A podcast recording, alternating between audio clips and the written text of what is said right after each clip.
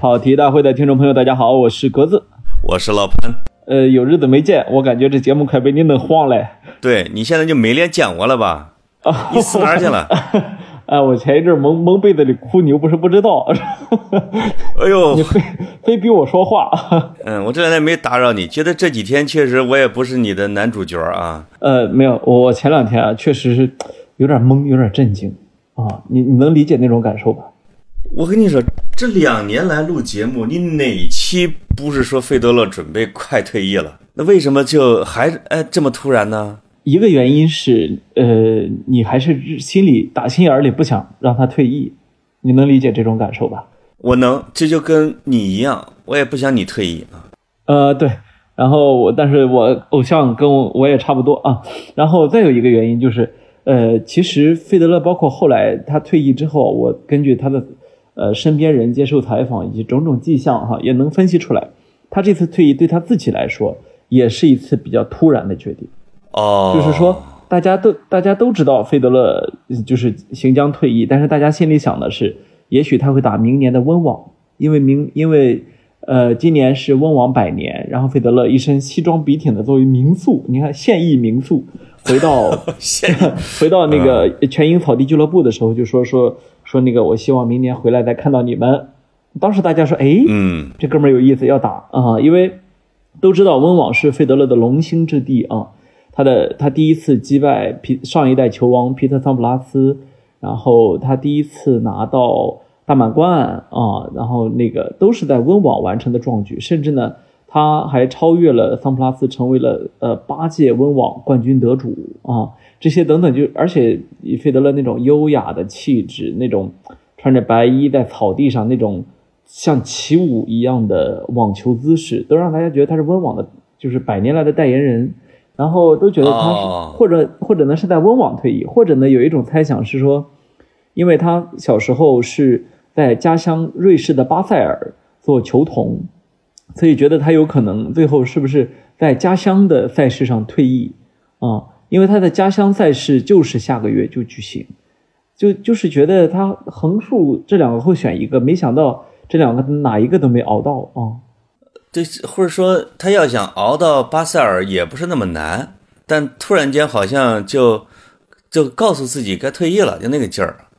呃，不是，我是看他的后来的采访哈，他的因为费德勒长期以来有一直有一个人陪着他练习，嗯，这个人呢是瑞士国家队的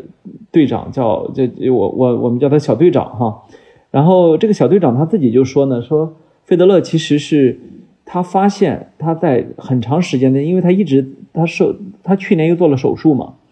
他一直想去恢复自己的身体，恢复他他最近他才终于确定一点，就是他的身体不能再往前一步。哦，就是说他的身他他感觉到自己的身体很难再承受作为职业球员的那种冲击，所以你说他能不能去巴塞尔？他有可能去，也只能一轮游。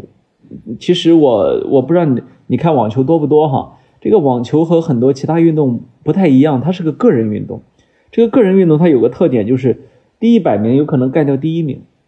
只要你的状态不够好啊，或者说只要你有点老了，呃，那个强力的年轻人的那种身体啊，就真有可能去蹂躏你啊。所以，我我觉得很大的可能性就是费德勒有可能连一轮都撑不过去，就是给身体给他自己带来的那种感觉。没错，我在看费德勒新闻的时候，我看见两个事儿让我有点感触。第一个呢是，费德勒三连续做了三次膝盖手术。对，我们都知道啊，真真是过了四十这个年龄，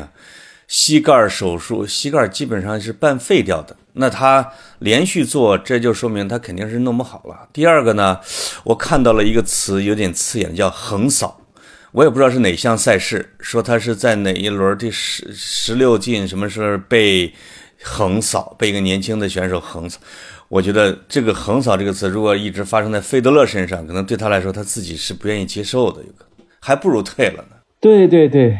对，就是也我也有人就说说你不能光看到费德勒打球优雅是网球美的代名词，你你不要忘记了一点，就是他是一个冠军，哦，一个冠军是非常非常难以接受自己不能够胜利这件事儿的。对啊，因为。他在二十四年的职业生涯里面打了一千五百多场比赛，这其中的大部分他是赢了的啊，那整整拿到了二十个大满贯啊，一百零三个冠军头衔，在十五年的时间，二十四年的时间里面。所以，呃，就是我我我们其实作为费德勒球迷，也经常够去忘记这一点，甚至说，呃，当然这个我们可以后面再分析哈。就是，呃，我提前预警，就是这这一整期都会说费德勒，所以，呃，不太爱听的朋友，就是，呃，您可以绕道啊。但是不太爱听的朋友，你就好不不，你不太爱听，你好好的听着，你会受到教育的。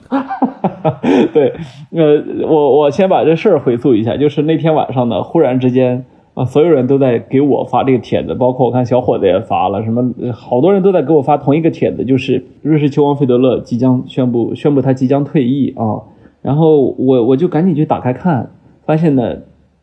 他是发发了一封呃，这个向全世界发了一封公开信。嗯，这封公开信呢，就是讲述了他即将于下周的拉沃尔杯，所谓下周其实就是本周啊。本周的拉沃尔杯将成为他网球生涯的最后一项赛事。他说：“我我未来还会打网球，但不会再出现在大满贯和 ATP 的比赛中啊。”那这就说的很明确，就是不不再作为一个职业球员参赛了。对对对。那么这个他他这里面呢，就感谢了说自己的启蒙教练们，自己多年来的教练们，感谢了自己的父母姐姐。感谢了自己的妻子米尔卡和他的四个孩子。呃，by the way，他的四个孩子是一对双胞胎女孩，一对双胞胎男孩啊。不知道为什么这世界上会有这么这么完美的人啊。然后，对，他又感谢了感谢了自己多年来的对手们啊。嗯，这里面没有提任何一个名字，但是呃，绝大多数人都会立刻联想到他其实是在说拉斐尔纳达尔和呃诺瓦克德约科维奇啊。这个这两位呢都是。和费德勒呢，他们三位叫并称三巨头，而且这三巨头是什么水平呢？就是人类网球历史上的三巨头，就是不光是这个时代的三巨头。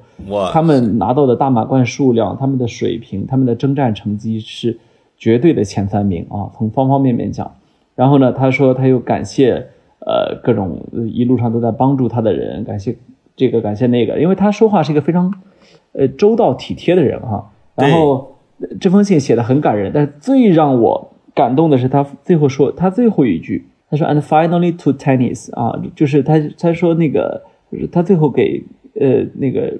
给给给网球说了一句，说说说 “I love you and will never leave you” 啊，我我爱你，永远不会离开你啊！哎呀，我跟你说，老潘，我实不我实不相瞒那天晚上你也在群里看我偶尔说句话，对我看到那一句，真是真是泪眼盈眶啊！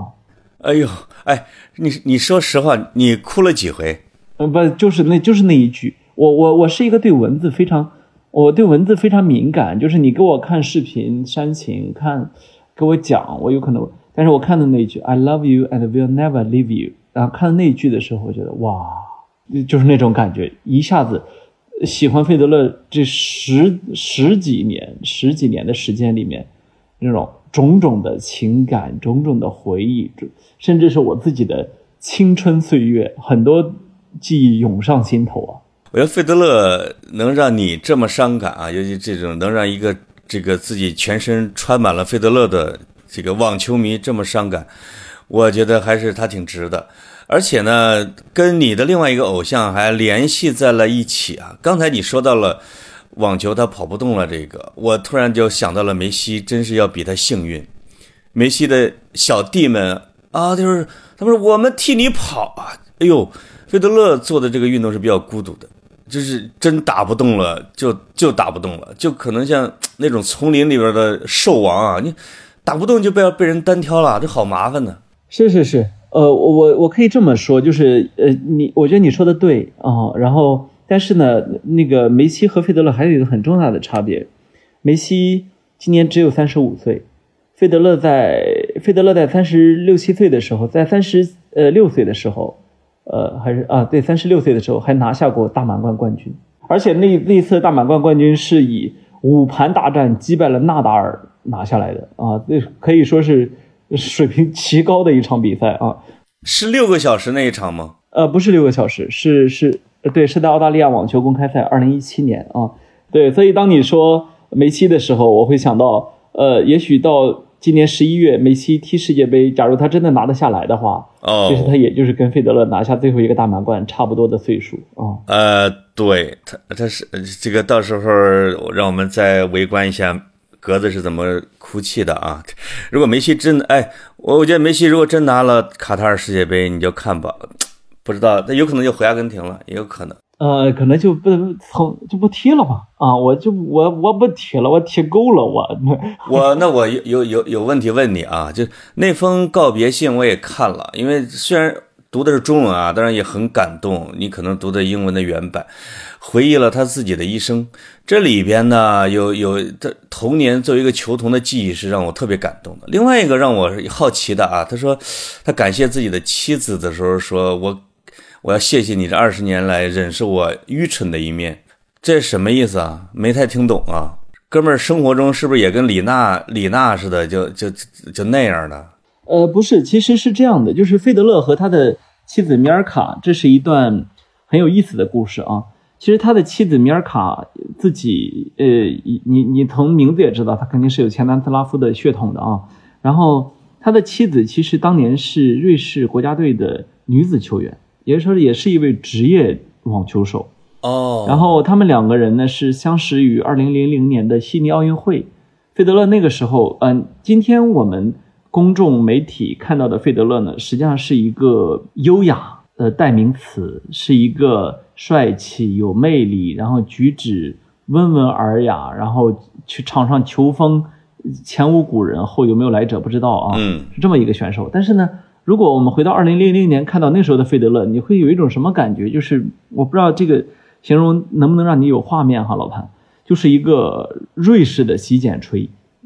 就是那个打扮的又土，然后呢扎着个长辫子，呃，然后呢，关键是当年他打球啊，比今天要野，就是他是一个。永远，他是一个天生的进攻者。我我这个这一点，其实你作为球足球迷，你很能理解。有人是天生的防守者，有人天生的进攻者啊。对，费德勒呢是一个天生的进攻者，他是压不住的进攻欲望。那么，所以当年费德勒那种打球方式，就是那种你感觉他永远都在往上扑着打人家，就是他永远都在向那往像要用身体揍你一样的那种打法啊。你说到那个年代了，我我我我就马上回想起来，因为我结束我看网球的时候是。桑普拉斯退役的他们的时候，就我那时候对费德勒的印象不太好，我就觉得像你说的啊，他有点野，他好像还胡子茬还挺厉害。对对对，他没有桑普拉斯优雅。我竟然我我那时候的那种远古的印象啊，我觉得桑普拉斯那时候已经职业暮年，然后被他打败了，但是很有风度。但是像阿加西和和和和费德勒。都是有一种那个那个那那种，我也不知道说不清的那种啊，不知道嬉皮还是什么的的。我明白你的意思，改造很大是吧？你这是被他老婆改造了吗？不是被他老婆改了。我我的意思是说，在这种情况下，费德勒和他老婆在一起的时候啊，人家老婆真是有点下嫁。就是说，费德勒当年很土的，呃，然后他唱歌又难听，据说他追他老婆的方式是。在他边上给他唱后街男孩的歌啊，你就你想象一下，就是就是相当于什么呢？我们中国的一个洗剪吹，在别在女孩边上唱我爱你，爱着你，你你懂那意思吧？爱着你啊，就是这种感觉啊，老鼠爱大米。然后所以费德勒就这么追上了米尔卡，结果后来呢，米尔卡呢就你可以回去看一下当年米尔卡和费德勒一起在网球场上接受采访的视频，大家都觉得米尔卡美的惊天动地的，但是后当然后来她很胖啊。像很多这种呃东欧的女性一样啊，她婚后发福。这个米尔卡为了他呢，放弃了自己的网球生涯，全职的去跟随费德勒继续他的职业生涯。当然这里面有有有有有很大的牺牲，也有米尔卡自己可能发现了说，OK，自己未来的男男人其实是一个。天赋异禀的这么一个网球选手，当然他也真是看明白了啊。嗯。然后，但是呢，这里面也意味着巨大的牺牲。所以他在，呃，那封告别信里面，他就说米尔卡说，她怀孕八个多月，挺着大肚子陪我陪我飞来飞去的到各地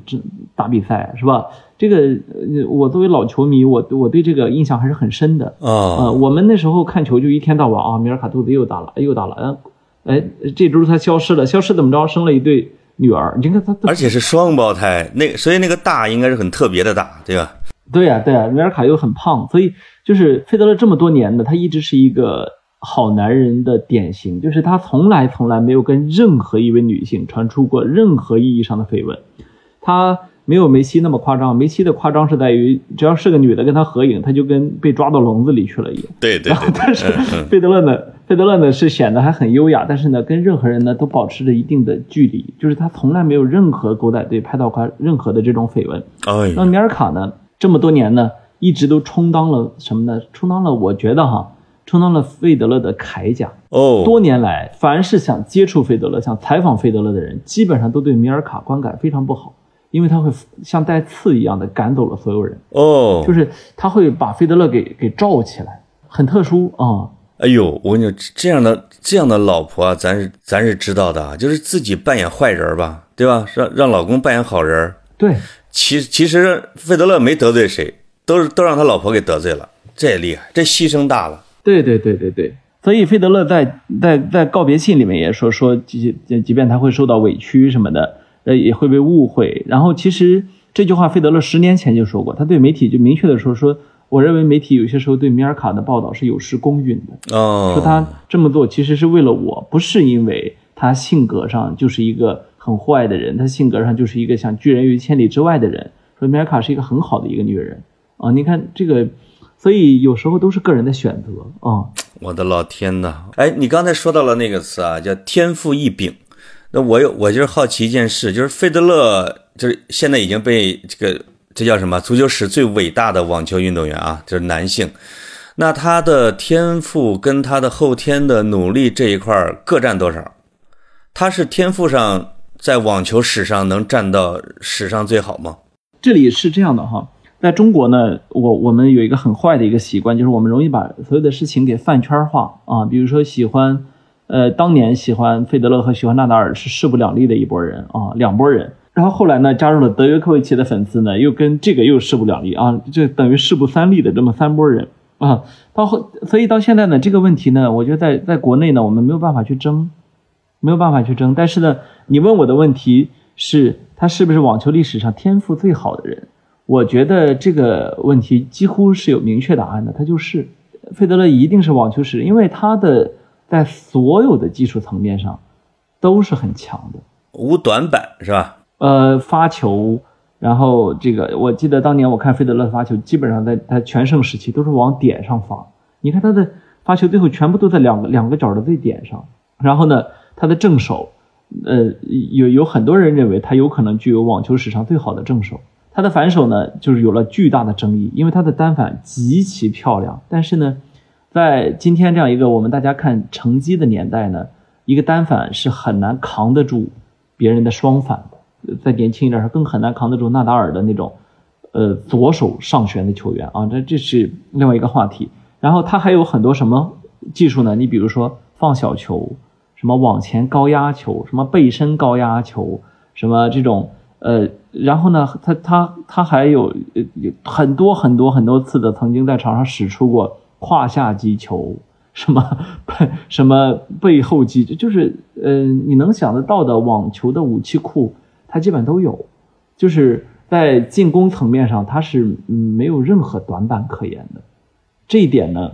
我们我们可以直接对比，也也不用多了，我们直接对比这三巨头啊，就是因为其他很多的球员你对比起来并不公平啊。对，德约科维奇，呃，纳达尔呢是一个特殊球员，纳达尔是一个精神属性，如果正常人一百分，他五百分，是这么一个球员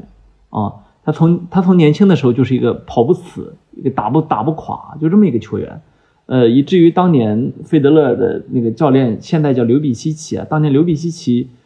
还在打球的时候，他最后非常恼怒的说了一句，说他这么救球有意思吗？你知道吗？就是就是你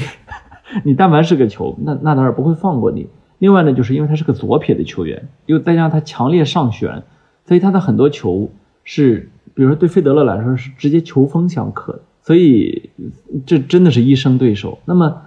我们再对比另外一个是德约科维奇，德约科维奇呢是引领了这个时代的网球的，这这毫无毋庸置疑。他他引领的是什么呢？就是那种极端稳定的，在底线上把你给给给耗光的这种打法就是你如果在德在底线上面，你要想跟想跟德约科维奇和呃水平下降之前的穆雷打的话，你要掂量一下，你你扛不住他的。就是他从接触网球拍那天起，他们就是这么打球的，吊他们，让他往前跑。就说到底，为什么人家是巨头呢？就他们的短板也不明显，他的脚步、脚程，甚至你经常看，比如德约科维奇大跨步救球的时候，能经常劈叉啊，就是那样一种也非常特殊的身体条件，韧性极强啊。就是当这所有的加起来之后，我们我们去对横向对比这三个短板都不明显的球员的时候，你会发现另外两位的全面性跟费德勒比，确实是要差一些。那纳达尔和这个德约科维奇的缺点是什么？这么说吧，他们的缺点也不明显。就是第一，我觉得纳达尔他的打法伤身体，是真的伤身体。所以这么多年来，纳达尔其实经历过无数次的伤病，也有很，所以光连那个最佳复出奖，纳达尔都拿过两三次。就是大家认为他废了，他这次真的废了。结果他他又复出了，复出之后又拿了最佳，又拿了大满贯，那他就拿到了最佳复出奖。他的这种打法呢，是非常的叫剑走偏锋。我现在非常喜欢纳达尔这个球员，德约科维奇呢，我我对这个球员本身我是没有太多意见的。就是我觉得你要你要说找他的短板不容易找，因为他很难输。当然你要说他的他的这种打法对我来说不多样性不够啊，呃，然后他的观赏性也不够。这个这个是我的个人看法，这个大家都可以听一听。但是我觉得德约科维奇啊，他他引领的这个。九零后甚至九五后一代这种打法，我觉得就是这不是德约自己的错，是因为大家看到了就是这样的球员的成绩如此的好，所以他真的掀掀起了一股一波潮流。我觉得九零后和九五后的这两代球员普遍打球不好看啊，就是他们都固守在底线，都是大高个有力量，砰砰砰的击球，然后横向来回跑一点问题都没有。但是呢。讲老实话，我真的觉得网球这项运动它的魅力就在于你，呃，这就给你打一个比方，就是以前我们看南美的足球，觉得特别的好看，是吧？对。后来呢，欧洲的这种这种呃纪律性很强的踢法，尤其像德国，是吧？这种踢法呢很出成绩。但是呢，你你老潘，你要说成绩一定是德国的这个什么法国的要比南美的好，但是哪个好看呢？它有有有这么一个区别啊，哎，那未来的这个打法的潮流啊，就是这这这三个，看来德约科维奇这边的高大威猛型要慢慢的受到重视一点。不过这种风气可能都是也轮流转，打着打着谁成绩好了，再出来一个费德勒式的天才，可能又引领一阵儿。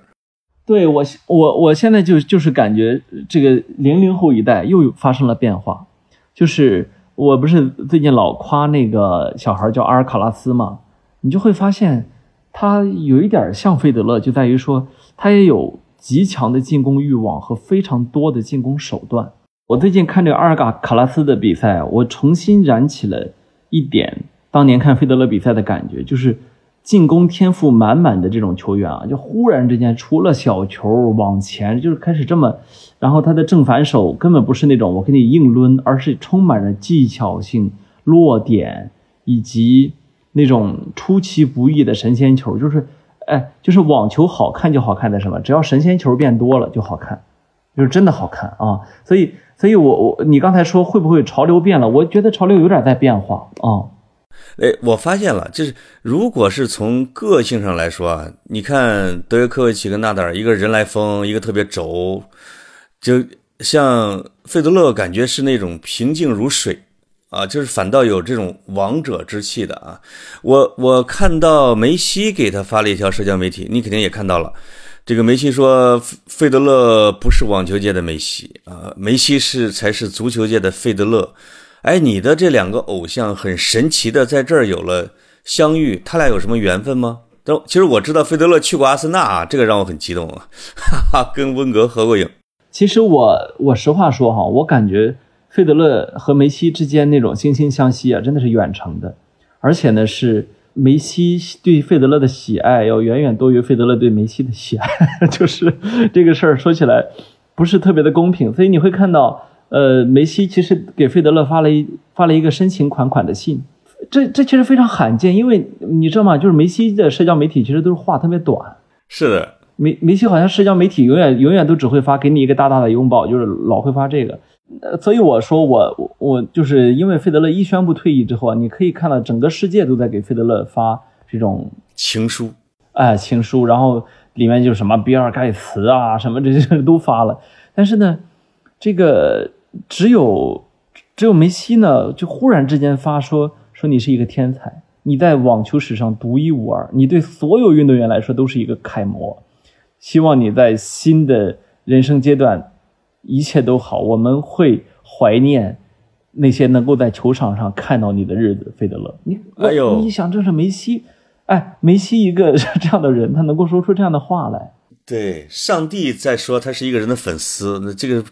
你会觉得我这不正常，对吧？费德勒给梅西的回复啊，就是大概其啊，我记得不是特别的准确了，大概其就是就是这么一句，呃，类似于说 Thank you，Thank you so much，然后给他说 Keep special。呃，保持保持你的特别啊！你看，嗯，回复呃啊，像像回应自己的一个粉儿，对吧？我都替梅西不高兴了，我跟你说，你是你是天王，你了不起了你。对，其实费德勒是一也是一个足球迷。我看他的经历的时候，他在十，比如说他在十岁左右，说他在足球和网球方面都非常出色。但是在这两个运动后来，他只能挑一个的时候，他选择了网球。那说明他足球其实也看的。呃，他和纳达尔都面临过这个选择，就是到底是踢足球还是打网球。这种天赋异禀的人好烦啊！这两位，这两位都是都是差一点成为职业足球运动员的人啊！我相信以他们俩的运动这种运动天赋的话，应该在足球场上都能够拥有自己的名字啊。像费德勒那么回应梅西啊，说明就是你说的啊，两个人是一个远程的欣赏，可能生活中没什么交集。看来没有，我我我，因为顺着梅西这封信要说哈，就是这些天呢，我实在看了太多人发给费德勒的这种情书啊，就是你你能感受到他的牌面是什么？他的牌面就是说，你感觉任何一个运动员退役的时候都不会这样，就是有一种全世界都在给你发，但是呢。大家当时就，呃，一定盯着的是，OK，那三巨头，另外两巨头发什么呀？纳达尔和德约科维奇发了什么呀？哎，他俩发了吗？都发了，让我觉得非常非常感动。先说纳达尔，纳达尔发的这个，我我给大家翻译一下哈。亲爱的罗杰，呃，Roger Federer 嘛，我的朋友，我的对手，我希望这一天永远不会到来。对我个人来说，这是一个非常伤心的日子。然后对于全世界的。体育来说，也是一个非常伤心的日子。跟这么多年跟你一起分享那么多的时刻啊，在场在场上不在场上，在场下都是非常快乐，以及非常荣耀，以及对我来说是一个 privilege，就是一个说优待，就是是一个特权啊。就是你看纳达尔说的多么的谦逊啊，说未来呢，我们还会有很多的瞬间可以一起去分享。我们还有很多的事情可以一起去做，我们都知道这一点。但此时此刻呢，我真诚的希望，呃，你和你和你老婆米尔卡和你的孩子们、你的家庭能够去享受正等待在你们眼前的幸福。下周伦敦见。哎，这是纳达尔发的，就是你你一看也知道，这就是纳达尔自己写的，这不是团队，不是不是公关人员做的啊。没错。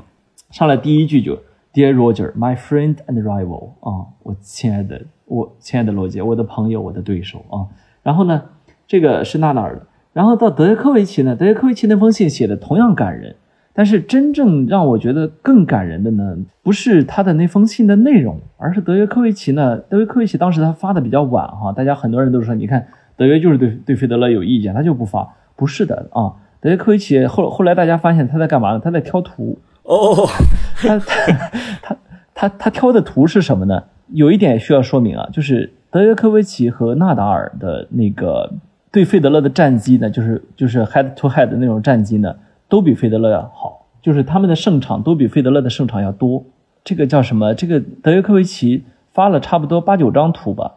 除了他们俩私下里的那种聚会，以及穿着西装的那种，以及在公共场合就是有一些商业活动，其他所有图全部都是费德勒打败德约科维奇的照片。哇，我我看到他的这种图片选择的时候，真的觉得被感动了。其实我觉得这才是内心强大，对不对？就是以及这以及这才是对费德勒发出最真诚的那种祝福，就是说我用这种方式向你表明，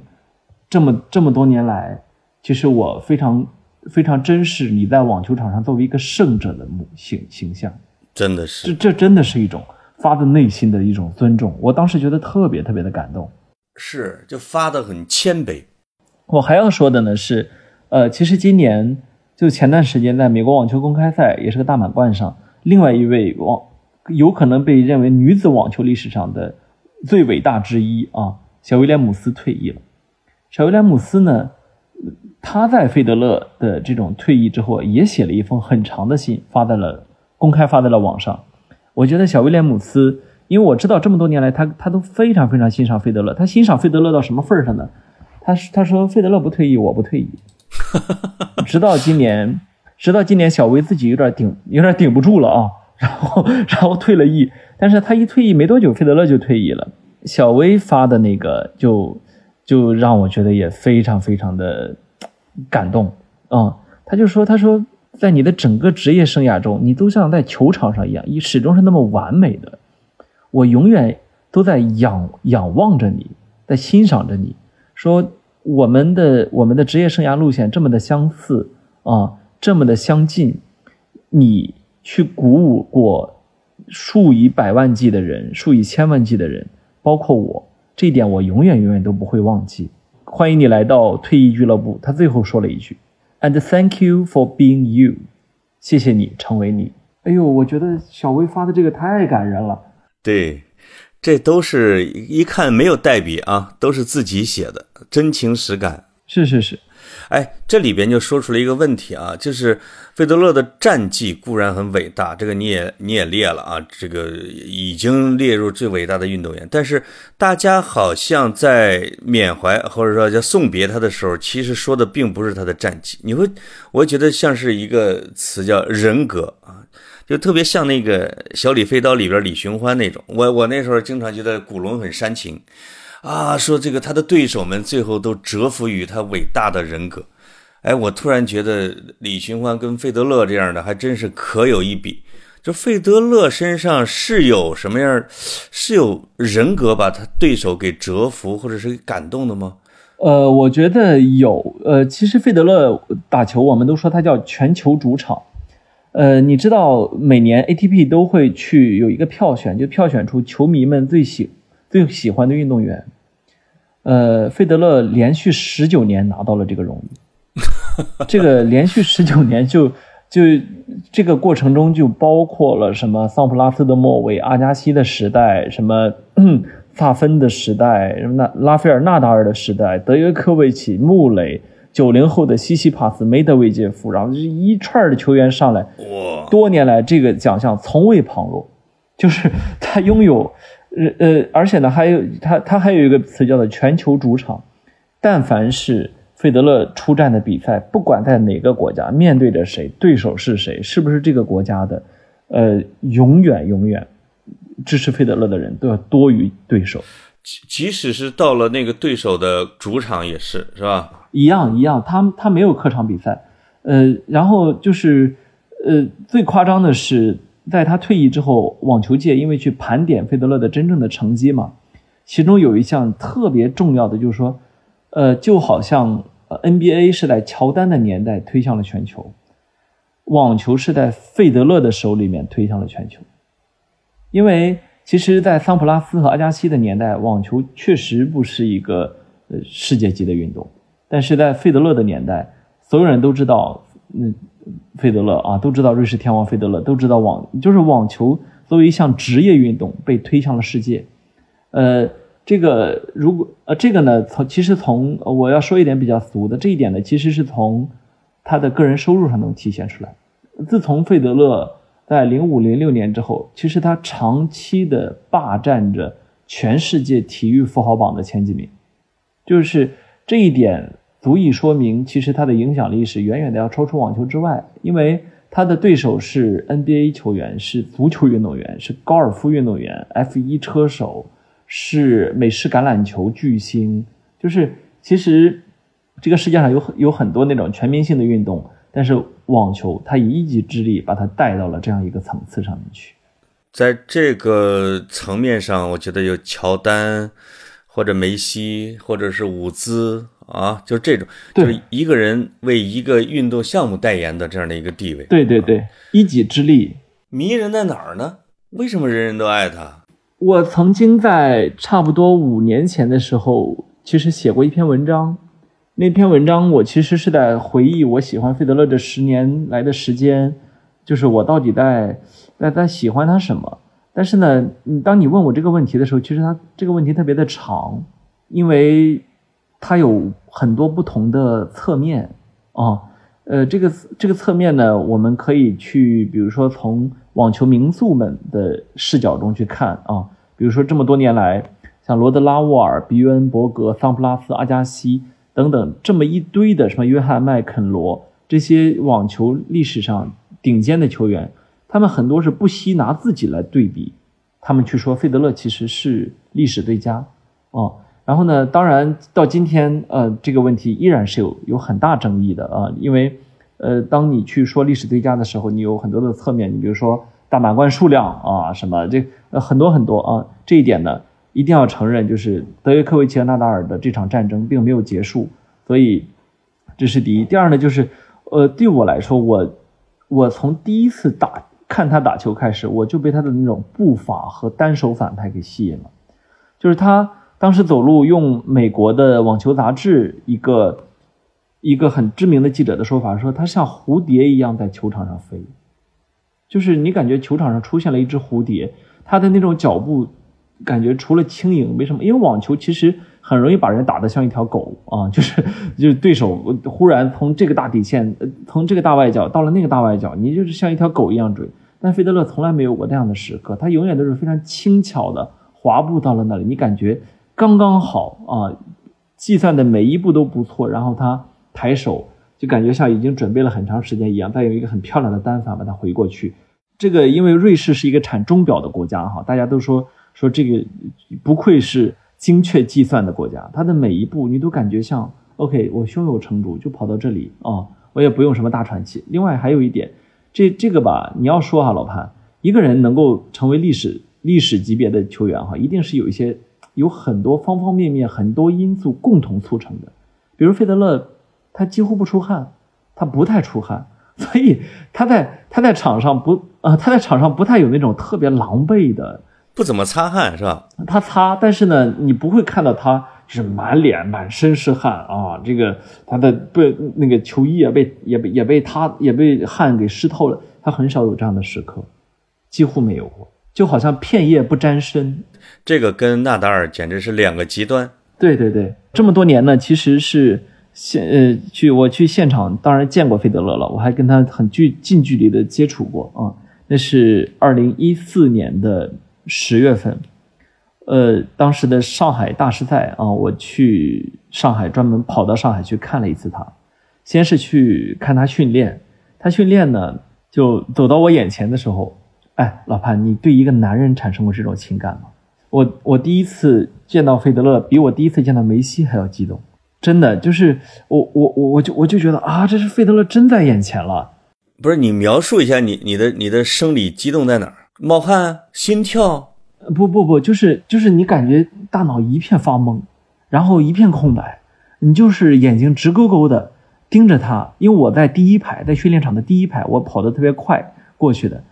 就是他走，他走到了我眼前，然后呢，坐在了我眼前。他跟他当时跟他的瑞士瑞士国家队的队友，呃，瓦林卡，呃，也是一位伟大的球员，拿到了三届的大满贯冠军哈。他跟瓦林卡在那聊天，他们俩说的话我听得一清二楚。哇！然后我就看着他他们俩在那说话，我就一直在那拍照拍照拍照，然后看我我以为就是一场简单的训练，没有想到他戴上头带跟瓦林卡打了一场打了一场比赛。啊，我觉得哇，真是太，你知道吗？他就在我眼，他就在我眼前。他是为了你们吧？啊，对啊，他是为了我们啊，他是为了球迷们。然后他的发球，他的正手、单反、滑步，哎呀，每一个就是，其实在我在我脑海中，我看过千千万万遍。但是实实在在的在我眼前那么看的时候，我觉得哇，原来这么好看，就是比在电视上还要好看。然后就是就是觉得，我我我一直觉得，就是一个球员在电视上打球的时候，你觉得他有点嗯像表演，对不对？就是我不知道你会不会产生这种感觉，你觉得不那么的真实。对，可是你发现他在生活中也那也那么打，就觉得哦，原来人家是天生这么励志啊，是 吧？啊，然后到他打完之后呢，呃，他就开始呃主主动的过来给我们签名。我当时想，啊，我没有带那种大网球，也没有带一件 T 恤，也没带一个签名本儿。我一着急把我的 iPad 翻过来背面，说你给我签了吧。呃，然后我我我当时我我当时多说了一句话，我说，呃，我说 Roger，I 呃那个就 I have been watching you for ten years。哎呦呦，呃，然后那个我我记得我还说我还说了一堆一堆话，然后我就一直在说话，然后费德勒走到我边上看了我一眼，然后拿过我的 iPad 来，他的签名是有两个版本的，一个是一个完全版 Roger Federer，一个是一个简化版，就个大概的形状，给我很认真的签了一个完整版。哇塞！就说这货看着英语还不错啊，看我十年了，我还是给他签个大的。没有，他确实就是对对球迷非常好嘛。然后我我我立刻跑出去，在上海的一个电脑城，找人把我的 iPad 给我塑封。我我说再也不用了，到现在 iPad 摆在我桌面上，然后没有再用，没有没有再用过。哇塞，哎，是哎，有点像刘德华，哈 永远永永远天赋不，我这这个不一样，这个类比还是不一样的。天赋那么好，又那么努力啊，人格又那么好，对老婆又那么好。哇，这样的人，这样的人，网球界可能也后无来者，也可，我觉得你可以大胆的说出来了吧。现在，让我们聊一下网坛啊，预测一下，嗯，不，我我我要有一说一哈，职业网球是一项非常残酷的运动，所以它对人的这种心理要求非常高。呃，就是你需要一个非常稳固的家庭，你会有一个非常强大的心理，你需要有一个嗯，不知为何，就是成绩特别好的都是从一而终的。嗯，就是，呃，费德勒是费德勒，我刚才说他的他和他老婆他的家庭这个方方面面，纳达尔他老婆没换过啊、然后他老婆最近应该应该在生孩子，应该生出来了，然后就所以我们一直叫她梅花小姐姐啊，然后也是很多年的很多年的女朋友，然后德约科维奇他老婆应该叫应该叫伊莲娜吧，也是很多很多年。哦，从来夫妻感情极好无比啊、然后穆雷也是跟那个叫西西斯卡吧，然后也是跟他跟他老婆感情极好，所以就是网球运动员他长期忍受这种心理的孤寂、心理的寂寞，然后但是他又需要非常强大的内心，他们最后啊，我发现都形成了非常稳固的一种情感生活，这个其实很有意思的一个特点，比较少见。足球界，足球界那么多的花花公子，足球界呀、足球就像谢辉前两天说的，教练跟球员场上骂脏口，那不是应该的吗？因为足球这就是一个蓝领运动，哎，网球感觉它所代表的优雅风尚啊，还是至少是西方中产阶级以上的啊，就是这种。对，呃，我觉得你你说的他们的情感生活也体现出了他们这个阶级的主流价值观，这也是他们为什么受人爱戴的原因之一吧。他如果真是跟萨芬似的，天天换女朋友，跟 C 罗似的，这些粉丝对他们的爱也未必那么忠诚。刚才我们说费德勒啊，就是说有说到后无来者的问题啊，那请满足一个我这种呃网坛网球小白的好奇。啊，这也庸俗的啊，就是网坛点将，这个网男子网坛的 top 五和女子网坛的 top 五，你能给列一下吗？你是说历史上吗？目前为止啊，你毕竟有一个大王退役了嘛。整个的网坛历史，我认为它的 top 五我可能不好列，但是 top 四已经比较明确了。为什么是四？呃，就是我，你听我说呀，就是罗德拉沃尔、费德勒、纳达尔和德约科维奇。拉沃尔是排名第一吗？呃，不是排名，他其实就是属于我们足球里面常说的那种叫上古大神。啊，叫贝利。贝利呢，有可能到今天他踢梅西还真能，有可能能旗鼓相当。但是罗德拉沃尔本人如果在今天打职业网坛，应该会被虐啊！就是他的身高是非常矮小的，呃，你看就很像很像什么？因为他是澳大利亚人，但是他很像霍比特人啊，就新西兰的霍比特人，就是呃长得个头小小的，但是呢，他是呃网坛历史上唯一一个叫叫叫全满贯得主，就单赛季拿到了同时拿到四大满贯，而且这个壮举呢，他完成他完成过两次啊，整整完成过两次。到目前为止，不论费德勒、纳达尔、德约科维奇多强，他们俩他们三位最多一年就拿到三次大满贯，从来没有人拿过四次。所以，呃，我认为职业网坛可能 top 四应该是比较明确的，第五位到现在其实没有出现啊，就是能够放到这个层次里面的没有。哦，还你说像阿加西和桑普拉斯跟他们还是有隔着档次上的差距是吗？呃，对，因为在费德勒的二十个大满贯之下，就是断层式的桑普拉斯的十四个了。啊，现在是费德勒二十个，德约科维奇二十一个，纳达尔二十二个。那么随着费德勒退役，他的二十就定格了。但德约科维奇和纳达尔肯定会在未来几年还想再拼尽全力拿再拿，是吧？继续抢。但是在他们下面是断层式的桑普拉斯的十四个，而且桑普拉斯。跟这三位还有不同，就是他是有自己明显的短板的，比如说他红土就是不行啊，他草地特别的行啊，对对，有一他有这些特点啊，呃，但是这这三巨头是和拉罗达拉尔一样，没有没有明显的这种缺点啊，那就是特男子特不斯，那女子呢？女子其实因为我看的没有男子这么多，但是就这么多年来也跟着看下来了，所以我只能跟你说，我觉得呃，大弗拉洛。蒂洛娃，然后小威廉姆斯，然后还有那个叫嗯，一下子没想起来。格拉夫啊，对，格拉夫。我觉得在我心目中，这三位应该是属于可以列入 top 三，但是有没有 top 五，我觉得肯定有有有听众朋友比我懂。但是这里面很有意思的就在于，女子网球和男子网球完全不一样。女子网球会出现那种神奇的球员，神奇在哪儿呢？就是比如说。去年退役了一位叫巴蒂的女子球员，她第一次二十出头退拿到了大满贯，然后她退了役，然后第二次呢，她又复出又拿了一个大满贯，她又退役，她到她直到今天也才二十六岁，所以你就会想象，如果她没有这两次这么任性之举，她正经八百的跟小威廉姆斯一样打到四十一岁，她会是一个什么样的战绩？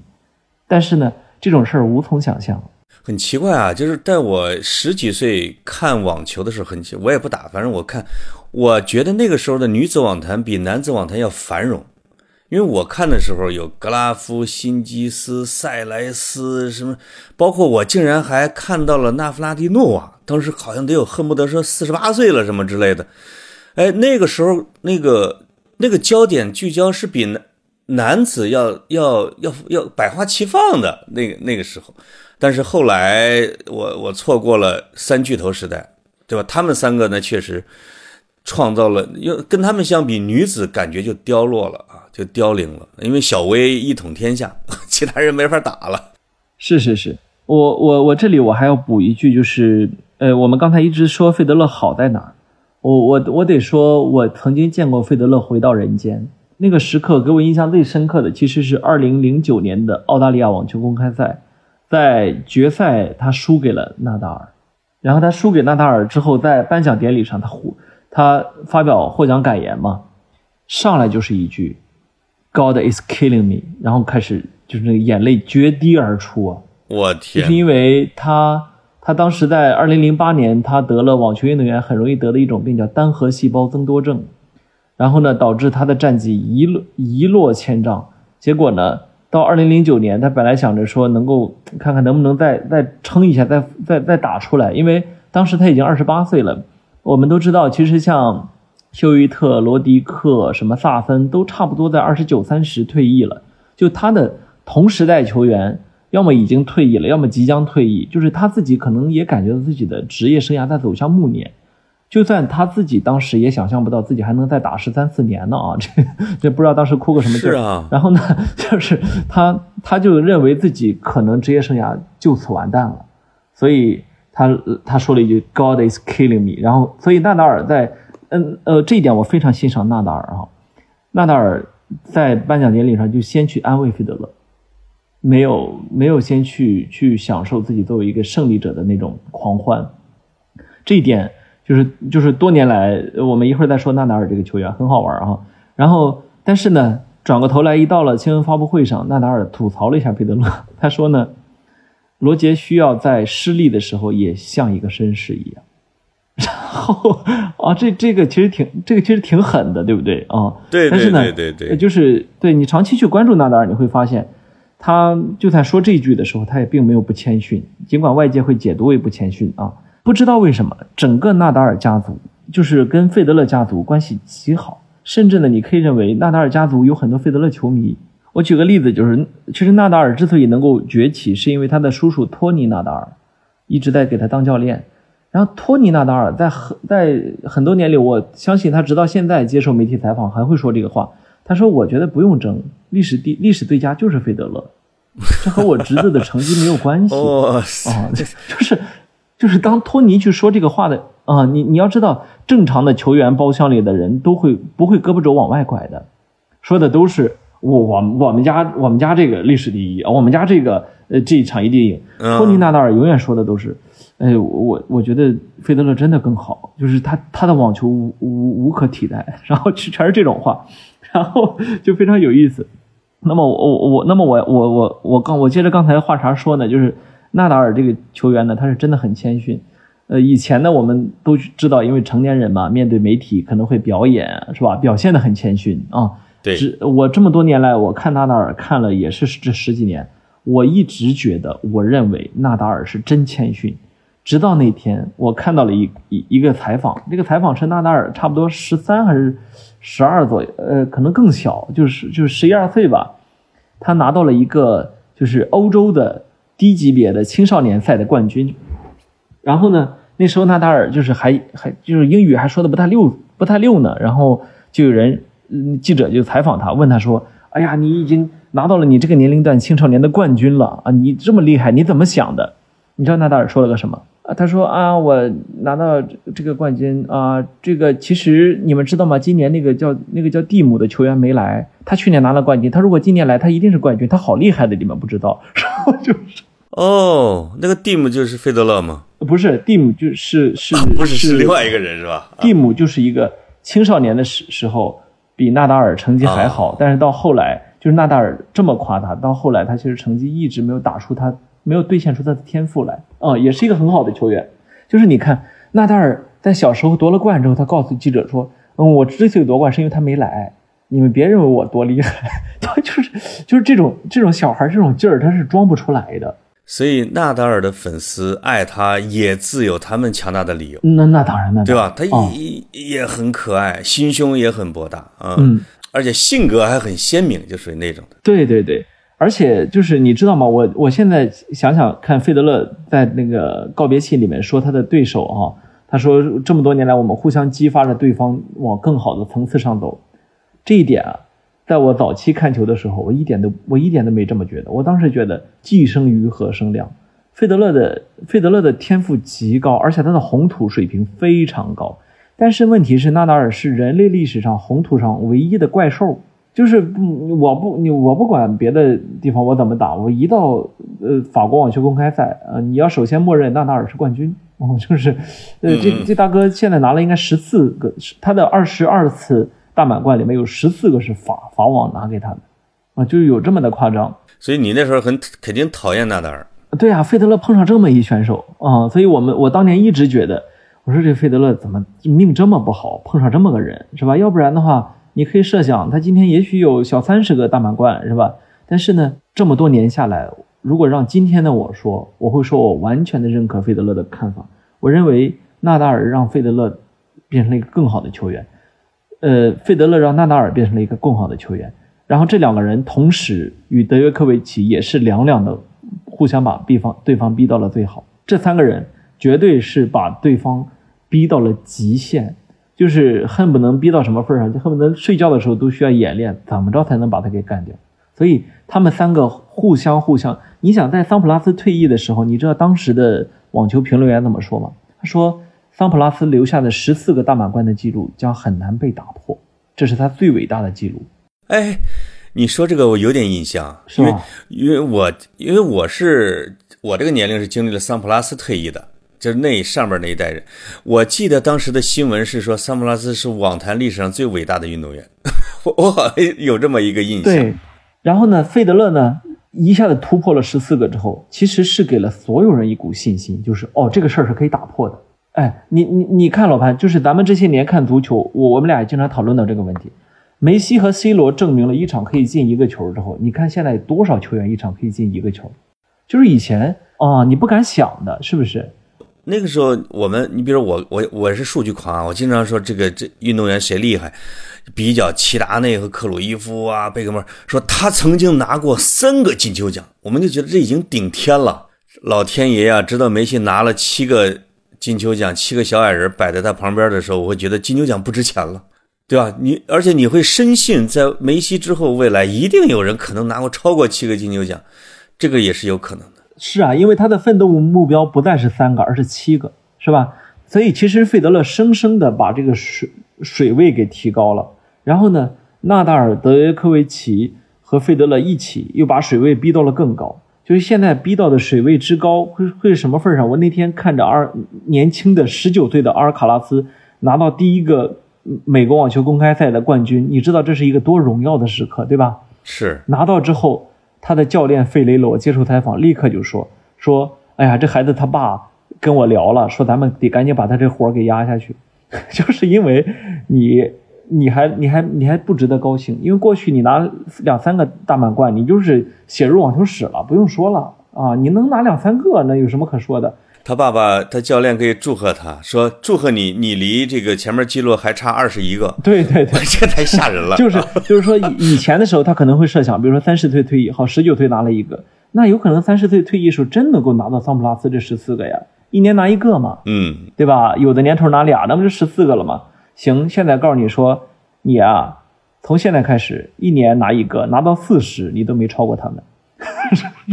就是这事儿很可怕啊，所以就是你连我我就说下一代球员就很可怜，就在于说水位上去了，你将发现你的职业生涯没有任何的可以松懈、可以松一口气的时刻。大神就是就是这样，三个人在圣殿啊，主相已经都站好了，你想在他们旁边能谋一个次一级的位置，你都得付出多大的努力啊！对呀，对呀。所以你刚才问我说 top 五的时候，我跟你说出四个来。第第五个，我们对他的要求将是要接近二十个大满贯啊，至少 二二十个大满贯。我天，一一年四大满贯全给你拿，你得连拿五年。我觉得他会让那些让意志不够坚韧的那些像萨芬一样天赋惊人的选手，可能就放弃了。呃，他们没戏，一点戏都一点戏都没有啊。所以，当我们去讨当我们去讨论费德勒带走的这个时代的时候，因为其实纳达尔和德约他们的时代离结束也不是很远了，我甚至都想果断预测纳达尔会在二零二三年退役，然后德约可能时间会再长一些。就是当我们去想今天这个三巨头时代的时候，其实这是非常恐怖的时代，它不但前无古人，其实这非常难以后有来者。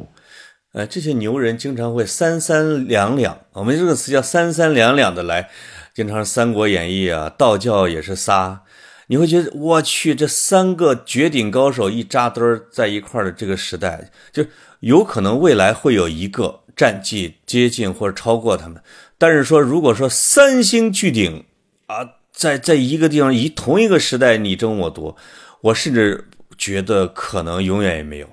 所以，我我觉得我们我我们为什么要去珍惜这样一个巨星离去的这样一个时代？哈，其实是。呃，职业网坛的 一个时代真的结束了。费德勒完全可以用自己的退役宣布一个时代的结束。当我们再去说的时候，我觉得很恐怖，就是他作为一个1981年出生的人，当他宣布退役的时候，2003年出生的孩子已经拿到了大满贯了。什么叫两代人？这就叫两代人呢。出生在一九七六年的人还在跟格子录节目啊，这个人的什么多么值得尊敬！我单方面宣布你退役了。I will never leave you. Do you know？呃，你把前半句说出来。我觉得谢谢格子啊，就是让我听到了桑普拉斯的，不是不是桑普拉，费德勒的一生。哎，我这个嘴老桑普拉斯，你你会发现，就是你一生的喜欢的人，其实是很难变的。嗯，就是我觉得对于你来讲，网网球这件事情，感觉好像结束了，因为你你好像已经很难再喜欢上像费德勒一样喜欢上第二个运动员了。我没那么喜欢，但是我会坚持看阿尔卡拉斯。就是我发现，我我发现我必须得一直看职业网球，就是因为我自己打网球，所以看职业网球会给我分泌很多的很快乐的那些元素，你知道吗？就是我这么多年我一直看足球，但是我不踢足球，所以你作为踢足球的，我相信你能够去获得比我更多的快乐，对不对？这个这就是键盘侠跟不是键盘侠的区别。对对对，在网球我是键盘侠，你才是亲自上场的人啊。对，所以我我需要一直去看新的比赛，我需要一直感觉到我跟网球的那种联系。而且费德勒退役的时候也说说 I will never leave you，就是对网球我们有什么好离开的呢？对不对？我我到现在我我我还会觉得说，呃，挺好的，就是有有新的球员让我有那么多的神仙球给我看，我觉得真的很开心。另外就是，嗯嗯，我也实不相瞒，呃，其实中国的网球球迷，包括全世界网球球迷，在很长时间里面都有一个都有一个特点，你会发现，呃，我那天我还跟我朋友开玩笑，我说啊，你看场上打比赛的，就是职业球员没几个单反，就是我说的单手反拍，因为因为单手反拍虽然华丽、灵巧、灵活，但是它终究力道不足，是不是？对，我说当你去。去线下你看网球爱好者，就我们这帮人打比赛的时候，我那天甚至组了个局，我们打双打，发现四个人全是单反，就是费德勒产生的那种那种巨大的影。我甚至曾经有一次在一整个网球场里面看到对拉的全是单反选手在对拉，就是呃，你会你会看到说在呃费德勒他产生的巨大影响啊，影响到了无数的人，但是呢又反过来。我打的时间越长，越越意识到费德勒没法学，就是他的动作都属于教练告诉你你不能做的，嗯嗯嗯嗯，就是都告诉你这叫这叫特殊动作啊。对，这当你一帧帧的去分析，尤其是你亲自用你的肌肉、你的身体、你自己的单反去打的时候，你发现哦，他做到的事情是独一无二的，嗯，没法学，你艺术品，呃，就好像齐白石画虾，就好像。呃，毕加索画那个什么，然后就好像达利画了一个钟，然后你觉得哦这个东西好看，但是你不能模仿，